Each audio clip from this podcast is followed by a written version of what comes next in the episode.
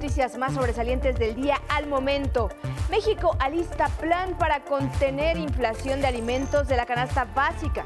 El gobierno federal anticipa que en una semana lo presentará y llama a productores a contribuir para alcanzar la autosuficiencia alimentaria. Regresan a clases más de 35.5 millones de estudiantes tras vacaciones. La SEP exhortó a alumnos y docentes a acudir a clases presenciales.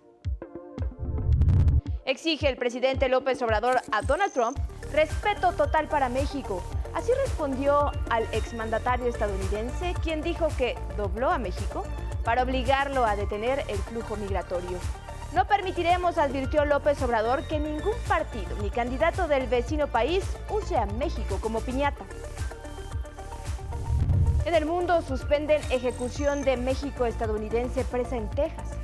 Hace unos minutos la Junta de Indultos de ese estado ordenó a la Corte del Distrito Judicial que considere nuevas pruebas de la inocencia de Melissa Lucio. Y en los deportes, la Liga MX a punto de concluir con una de las temporadas más violentas del fútbol mexicano. Este domingo, pseudoaficionados del Cruz Azul se enfrascaron en una riña en el túnel 9 del Estadio Azteca. No hubo detenidos. Es el resumen y con él comenzamos. ¿Cómo están? Muy buenas tardes, los saludo con muchísimo gusto, les doy las más cordiales las bienvenidas a este espacio informativo y también saludo a quienes ya nos sintonizan en el 95.7 de FM, la frecuencia de radio del Instituto Politécnico Nacional. Hoy nos acompaña Adriana Rodríguez en la interpretación en lengua de señas mexicana y ya lo sabe que si lo desea nos puede seguir en nuestras redes sociales. Estamos en Twitter, Instagram, en nuestra página de 11 Noticias. Con estas cuentas y el hashtag 11 Noticias nos pueden mandar sus opiniones y comentarios. Aquí los leemos todos. Iniciamos. Tenemos información que tiene que ver con el bolsillo de los mexicanos. Algo muy importante. Esta mañana el presidente López Obrador anunció que en una semana presentará un plan para contener la inflación. Veamos.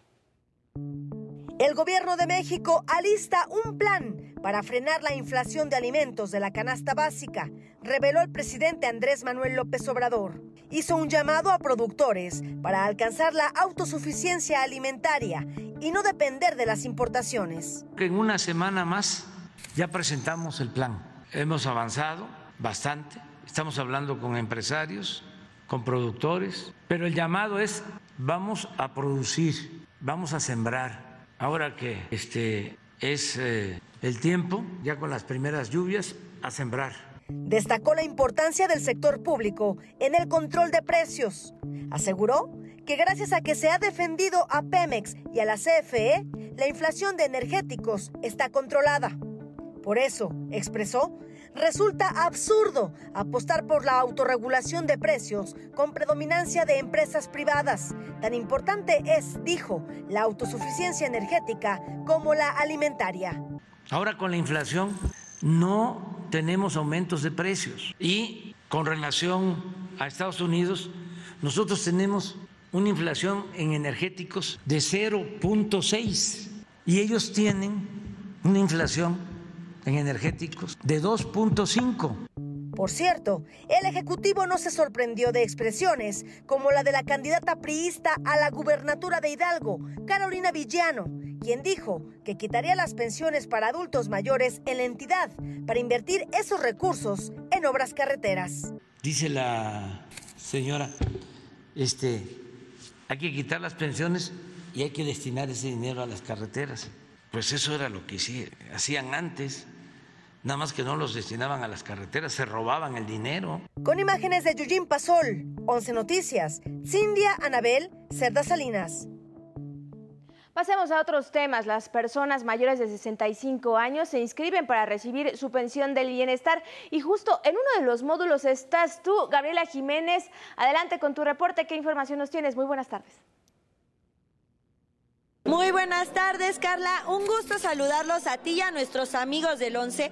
En esta ocasión, desde el Centro Cultural Venustiano Carranza, donde se está llevando a cabo desde muy temprano la incorporación de los adultos mayores a la pensión del bienestar. Los beneficiarios han manifestado la alegría de poder recibir este tipo de apoyos y nos comentaron de qué forma les va a ayudar. Escuchémoslos.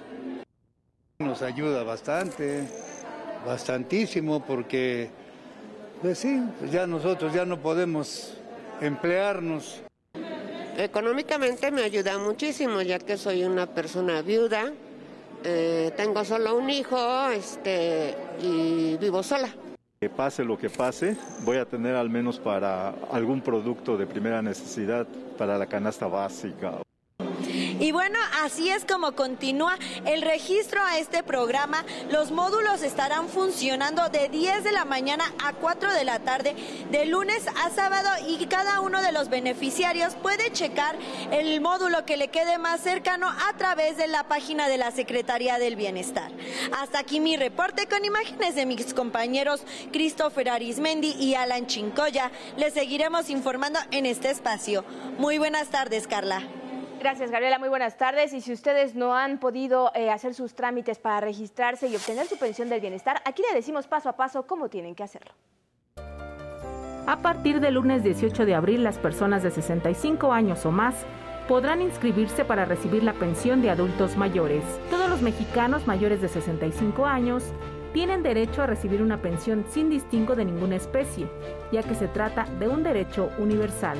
Para hacer efectivo este derecho, se deben inscribir en el teléfono 800-639-4264. Le repito el número para que tome nota. 800-639-4264. Los únicos requisitos para inscribirse son contar con su CURP y comprobante de domicilio. Para inscribirse tendrán varias semanas, de acuerdo con la primera letra de su apellido paterno.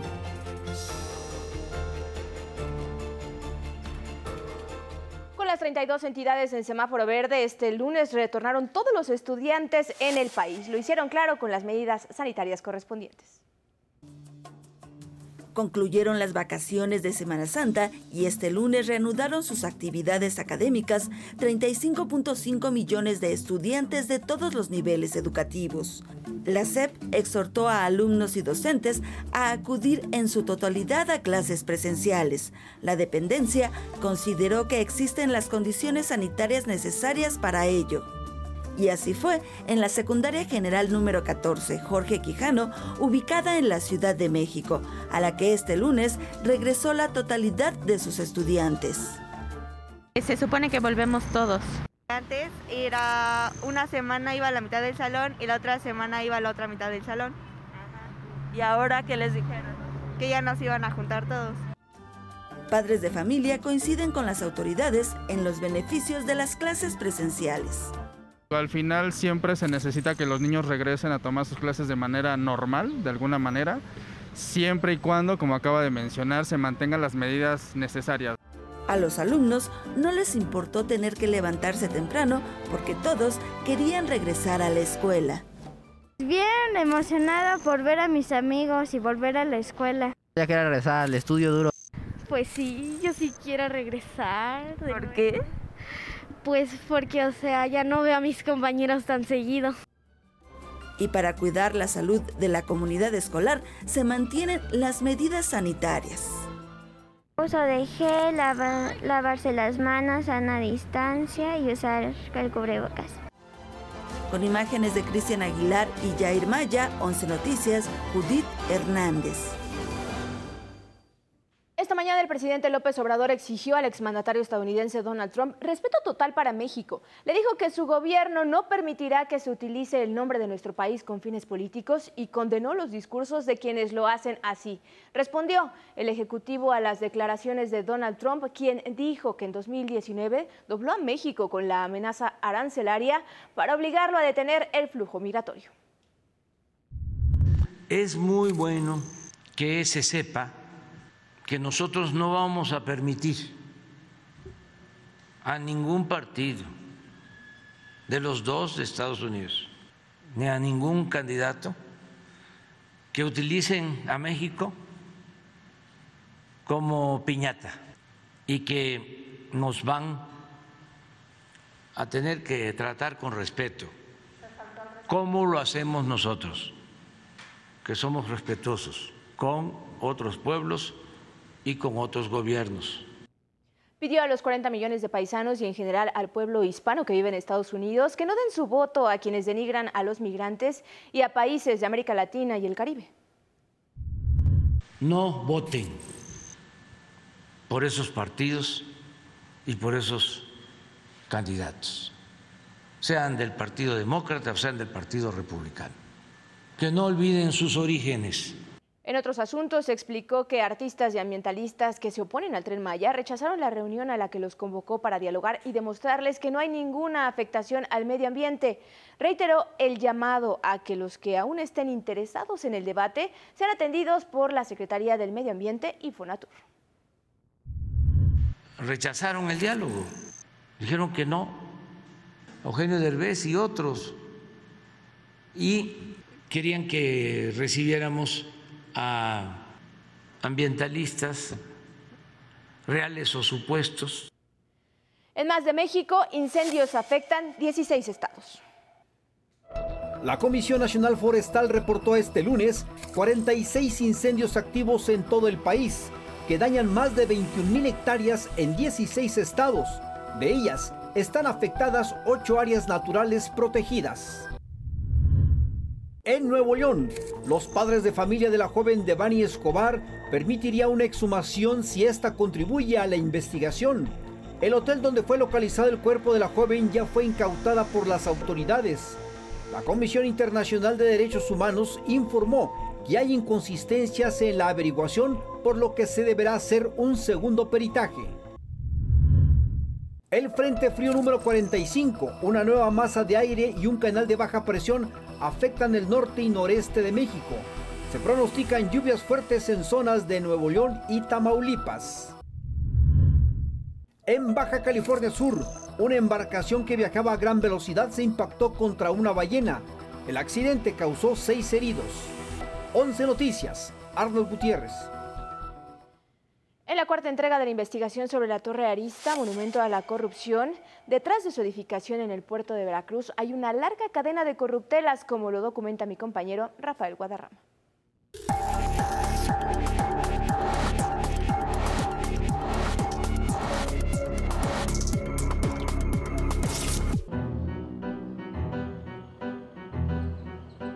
Durante años, la construcción de la Torre Arista en el puerto de Veracruz no tuvo resistencia alguna. Nadie veía ni decía nada sobre las irregularidades en su construcción. Y fue hasta que el presidente Andrés Manuel López Obrador hizo un extrañamiento sobre ella en junio de 2021 que se prendieron las alarmas en distintas secretarías y en el gobierno de Veracruz. Para empezar, intervino la Secretaría de Medio Ambiente y desde agosto de 2021 la Procuraduría Ambiental, esta dependencia es la que ha sustentado las principales irregularidades de la torre y que hoy tienen detenida a la obra, luego de tres clausuras que se han intentado remover con amparos. Esto todavía está por resolverse en tribunales. ¿Qué se ha encontrado? La Procuraduría Ambiental encontró que el gobierno estatal de Miguel Ángel Yunes exentó en 2018 a la constructora de presentar una manifestación de impacto ambiental considerada por ley. Es algo delicado, pues el proyecto carece de sustentos técnicos. La torre además no cuenta con cajones de estacionamiento, a pesar de que el anteproyecto de la obra, ingresado al municipio en noviembre de 2017, sí consideraba estos espacios en los dos primeros niveles. Tampoco tiene un sistema de tratamiento de aguas negras, omisión grave para un edificio de departamentos y un hotel está en la completa ilegalidad. Lograron permisos del nivel municipal con documentos que no sustentaban eh, completamente ni por la parte de protección civil ni por la parte de medio ambiente. Esta torre, lógicamente, sin tener estacionamiento, imaginemos ahora todas las instalaciones subterráneas que hay ya desde principios del siglo XX, lógicamente van a colapsar en algún momento, ¿no? Todo el tránsito, todo eso va a volver un caos la vida, eh, la vida común de los veracruzanos. De acuerdo con los expertos, existen elementos suficientes para actuar de manera legal y defender el patrimonio histórico y paisajístico del puerto de Veracruz. Hay otras anomalías igual de graves. La construcción ignoró que el puerto Jarocho es zona de tránsito de aves migratorias y un sitio donde golpean con fuerza los vientos de los nortes. Esto último ha representado un dolor de cabeza para los vecinos de la calle José María Peña, que colinda con la torre. En esta unidad, las personas platican con pesar los inconvenientes de la construcción con la presencia de los nortes. En este patio han aterrizado los problemas. Cuando empezaron la, la, construcción tuvimos problemas de la luz, se nos fue la luz en mero tiempo de calor, este, el agua. Hemos tenido en, en, tiempos de que se vinieron los nortes muy fuertes, eh, volaban cosas pesadas de allá en, del edificio hacia, hacia el patio que tenemos, es un área común. Mi lavadora le cayó un tubo muy pesado que no sé si son de los que ocupan para, para la luz o para alguna otra cosa, un, tubo. Y, este, y pues se no podía uno salir mucho a la calle en tiempo de norte. Hasta la fecha no puede salir porque se hace un remolino. Los nortes también han derribado vidrios de la torre, cuyos fragmentos se distribuyen en la calle. Y en la parte baja conforman una serie de vórtices que impiden avanzar a las personas. Nos ha tirado a los vecinos, o sea, si nos vamos caminando y nos, nos tira la ráfaga de aire, porque antes no pasaba eso. Yo tengo un negocio de, de, venta de comida y no puedo salir a repartir, no puedo trabajar porque el norte se siente muy fuerte. La torre ha echado a perder incluso proyectos de vida, como el de la familia de la señora Graciela Pastrana han vivido una pesadilla durante toda la construcción. Ruido, polvo, caída accidental de cemento, herramientas, una invasión a su privacidad. Así se ve la torre desde su patio trasero. Tenemos varias paredes así con esta fractura. El ayuntamiento ya tiene conocimiento, el ayuntamiento de obras públicas, este, derechos humanos, denuncias que hemos hecho, protección del medio ambiente, impacto ambiental, su casa tiene cuarteaduras en todos los muros y lo peor, se ha generado un daño estructural. Significa que la casa deberá ser demolida. Esta casa la levantó mi suegra con demasiado sacrificio. Ella me contaba cómo fueron sus primeros días en ahorrar con el sueño de una casa y ahorita que nos digan que la casa sí duele, sí duele dejarla, sí duele escuchar eso de demolición porque tiene historia, tiene sentimiento y no es las paredes, sino la historia que tiene. La señora Graciela y su familia piden en principio más empatía de parte de las empresas responsables para recibir una indemnización justa. Es importante que se sepa que Ricardo Fernández y Carlos Ramos de la Medina tienen este conocimiento de lo que está pasando aquí en la, en la vivienda de José Peña y Arista y hasta ahorita las autoridades ni ellos nos han dado un resultado. Sabedores de que son los responsables de esos daños, la empresa Andlor de Ricardo Fernández y Carlos Ramos de la Medina ha cubierto los costos de las remodelaciones. Los afectados piden también la acción determinante del gobierno estatal y de la presidencia de la República. Con imágenes de David Ramírez, 11 Noticias, Rafael Guadarrama.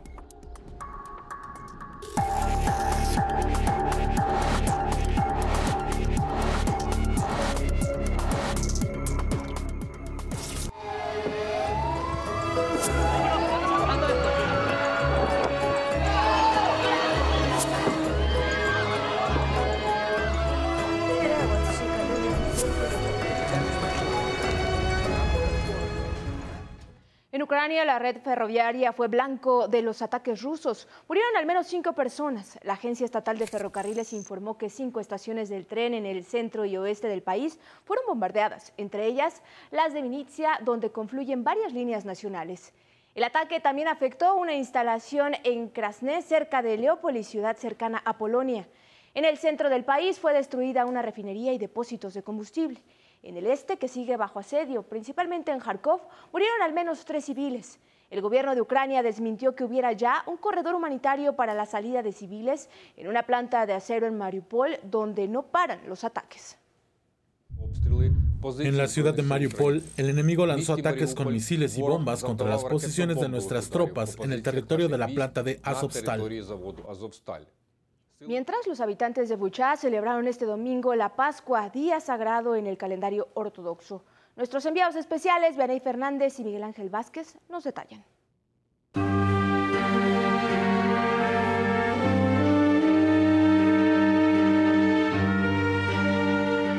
¿Cómo mantener la fe después de tanta tragedia?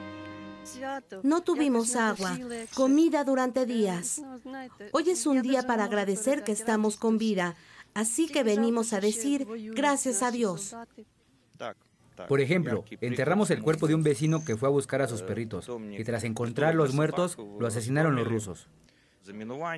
Espero que Dios nos ayude a reconstruir esto y a restablecer la paz. Los habitantes de Bucha celebraron este domingo la Pascua, día sagrado en el calendario ortodoxo.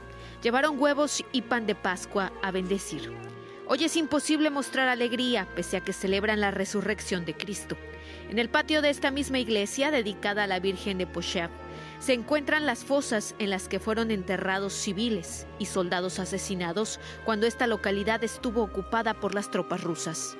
Aquí han sido exhumados al menos 130 cadáveres que serán clave en las investigaciones para comprobar crímenes de guerra ante la Corte Penal Internacional. El párroco hace hincapié en aquellos que hacen falta, porque fueron asesinados o porque huyeron de la guerra a otros países.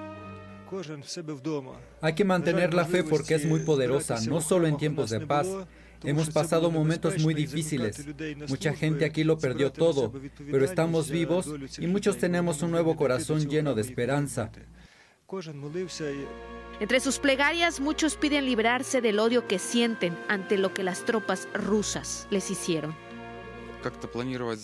Porque es imposible continuar seguir viviendo, reconstruir Bucha. No podemos perdernos después de esta tragedia. Ya perdimos mucho. Oleg regresa por primera vez al recinto religioso tras el retiro de las tropas rusas. Antes, acudía todos los días a sepultar cadáveres de sus vecinos.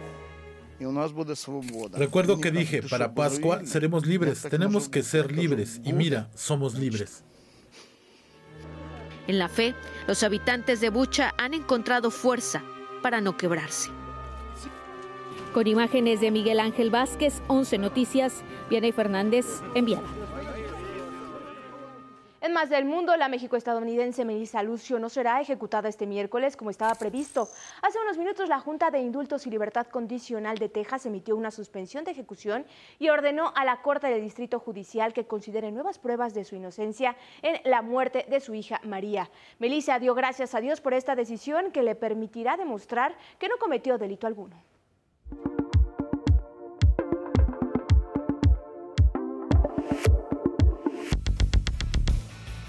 Deportes contigo, Samuel Estrada. Muy buenas tardes, bienvenido.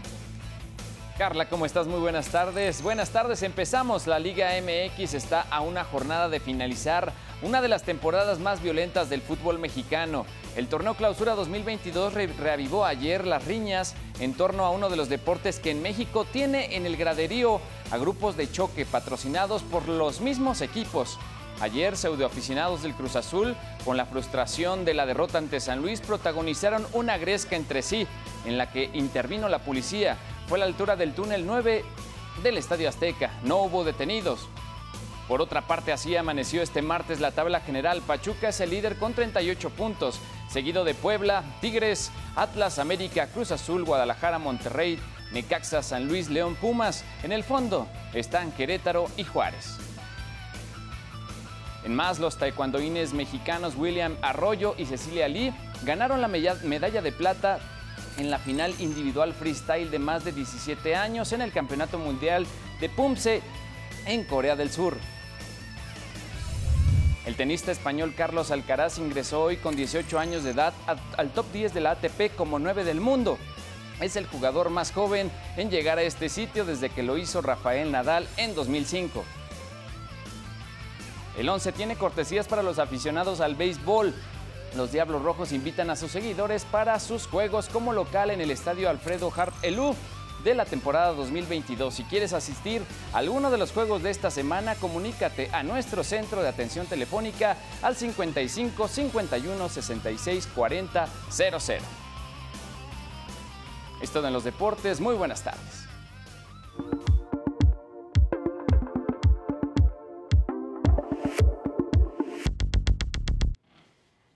Gracias, Samuel. Vámonos al base y también vámonos a los espectáculos contigo, Sandra Sitle. Muy buenas tardes. Así es, Carla, muy buenas tardes. Muy buenas noticias también para los seguidores de Mecano, porque este 27 de mayo se va a presentar un homenaje en el Teatro Metropolitan titulado Hija de la Luna, con temas de la famosa banda española. El Aida Light Tour de Mecano fue uno de los más importantes del pop la despedida de los escenarios del fenómeno de la música española. Lo que antiguamente veíamos en el año 1991-92, eh, que fue cuando Mecano se despidió, hoy en día lo estamos llevando a cabo y, a cabo y aún así se ve súper espectacular, ¿no? 30 años después, Robin Torres recrea la gira con el espectáculo Hija de la Luna, usando la misma coreografía, escenario, vestuario, incluso los mismos instrumentos musicales, para una experiencia lo más cercana a Mecano en vivo. Hijo de la Luna. Yo, por ejemplo, eh, con mi trabajo de actriz y cantante, pues he tenido que trabajar todos los movimientos del corporales, cómo ella cantaba, cómo hablaba. Hija de la Luna se ha presentado seis años en España con clásicos como Barco a Venus o Me cuesta tanto olvidarte y llegará al Teatro Metropolitan de la Ciudad de México el 27 de mayo. 11 Noticias, Sandra Sitle. Camelot, el Castillo del Rey, presentará un espectáculo medieval por el Día del Niño. Entre hadas, duendes y princesas veremos batallas de caballeros, arqueros y hasta bodas medievales en el bosque de Aragón de la Ciudad de México a las 10 de la mañana el próximo domingo. La entrada es libre. Y ya está en Disney Plus el corto Cuando Billy conoció a Lisa, en el que Billie Eilish invita a Lisa Simpson a compartir el estudio de grabación. Sus respectivos hermanos Phineas y Bart les ayudan con su música. Y si quieren conocer más, en la misma plataforma está Hyper Than Ever, una carta de amor a Los Ángeles, un concierto con la Filarmónica de Los Ángeles. La información, Carla. Gracias, Sandra. Gracias a ustedes. Que tengan excelente semana. Yo los invito a que sigan aquí en la señal del 11. Y recuerde, mañana nos vemos en punto de las 2 de la tarde. Muy buena tarde, muy buen provecho.